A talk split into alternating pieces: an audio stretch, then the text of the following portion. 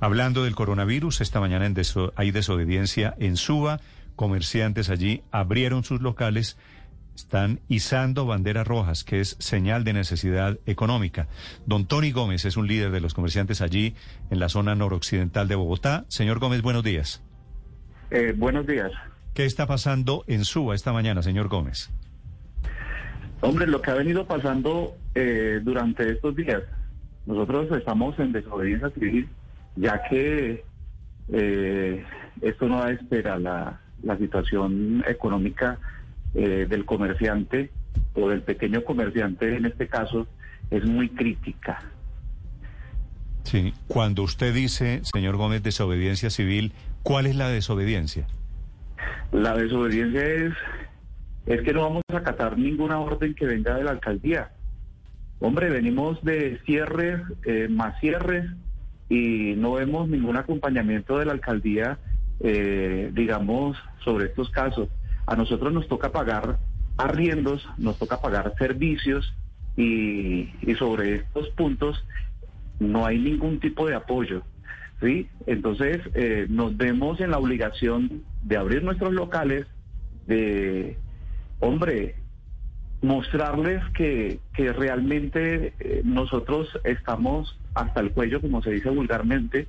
Hay muchas personas que, digamos, algunos que te llegan y te dicen, Tony, si nosotros cerramos hoy o estos fines de semana que tienen programado la alcaldía, que solo, bueno, dicen que son tres, pero nosotros realmente sabemos que son más, porque con tres días esto no se va a resolver y esto va para largo. Entonces, eh, me toca cerrar. Señor Gómez, ¿qué negocios, qué clase de negocios de locales tiene usted en Suba? Acá nosotros tenemos negocio familiar de ropa y una barbería. Sí, ¿y esos negocios, la ropa y la barbería, han abierto en estos días normalmente? En estos momentos, no normalmente, pero sí hemos estado en esa desobediencia porque no vamos a cerrar nuestras puertas de nuestros negocios, ya que no podemos hacerlo y no aguantamos más. Señor Gómez, no aguantamos más. Ustedes abren, pero la gente entra porque entonces si la gente entra también hay una desobediencia de parte de sus clientes. ¿Cómo ha sido el movimiento de clientes este fin de semana? Mire, yo les cuento. Eh, la gente, hay gente en la calle. El primer día, que fue el sábado, pues por en horas de la mañana eh, eh, no había pues mucha gente, pero se fue enterando de que el comercio estaba abierto y, la gente sale. Aunque el comercio esté cerrado, es que eso es lo que nosotros decíamos antes, hombre, nosotros cerramos nuestras puertas, pero aún así la gente está en la calle. ¿Sí? Mm. Nosotros cerramos nuestras puertas y el, eh, digamos, el, comercio de, grandes superficies están vendiendo lo que nosotros estamos vendiendo, ¿sí? Y quienes están viendo perjudicados somos nosotros, mm. porque es que igual la gente sale.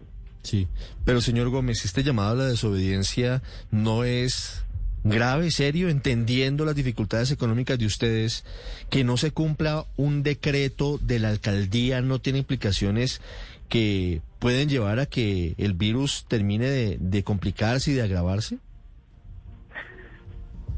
Eh, bueno, con, referente a eso, nosotros tenemos, o sea, estamos muy claros de que el virus está presente y que va para largo, pero sinceramente pienso que esta no es la solución. ¿sí? Los encierros no son la solución, porque si no, ya esto ya se hubiese solucionado con los tres meses que vinimos y más los, las otras cuarentenas sectorizadas que se hicieron de 14, 15 días, ya hubiese habido, pues, eh, digamos, un margen bastante alto eh, en favorabilidad, pero eso no se ha visto. Lo que, lo que sí se ha visto es que están acabando con el pequeño comerciante. Poco a poco se está muriendo el pequeño comercio. Señor Gómez, usted nos comentaba que tienen una peluquería y una tienda como de textiles o de ropa. En el sector donde usted trabaja, donde tiene sus tiendas, ¿cuántos otros comerciantes abrieron? ¿De qué, de qué tamaño estamos hablando que fue la desobediencia? No, nosotros podríamos hablar, acá hay unos 600, más o menos en este barrio hay unos 600 a 700 comerciantes, ¿sí? De ese 600 a 700 comerciantes, eh, están en un 40% en desobediencia civil. Y cada vez se vienen sumando más porque están viendo que, que algunos que tenían temor y que tenían pues eh, eh, ese recelo de no abrir y se resistían, pues lo han venido haciendo.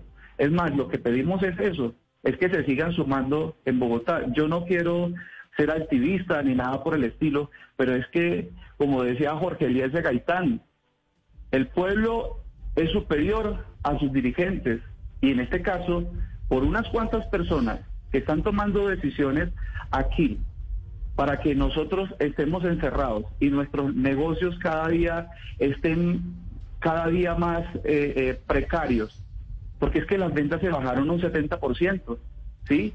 En su concepto, señor Gómez, en su concepto, ¿qué es primero? ¿Cuidarse del coronavirus o, o, salir a abrir? Sé que es un dilema muy difícil para ustedes, pero cuando usted hace la ecuación, ¿usted dice abrimos sin importar el riesgo? Es que en riesgo estamos en todos lados.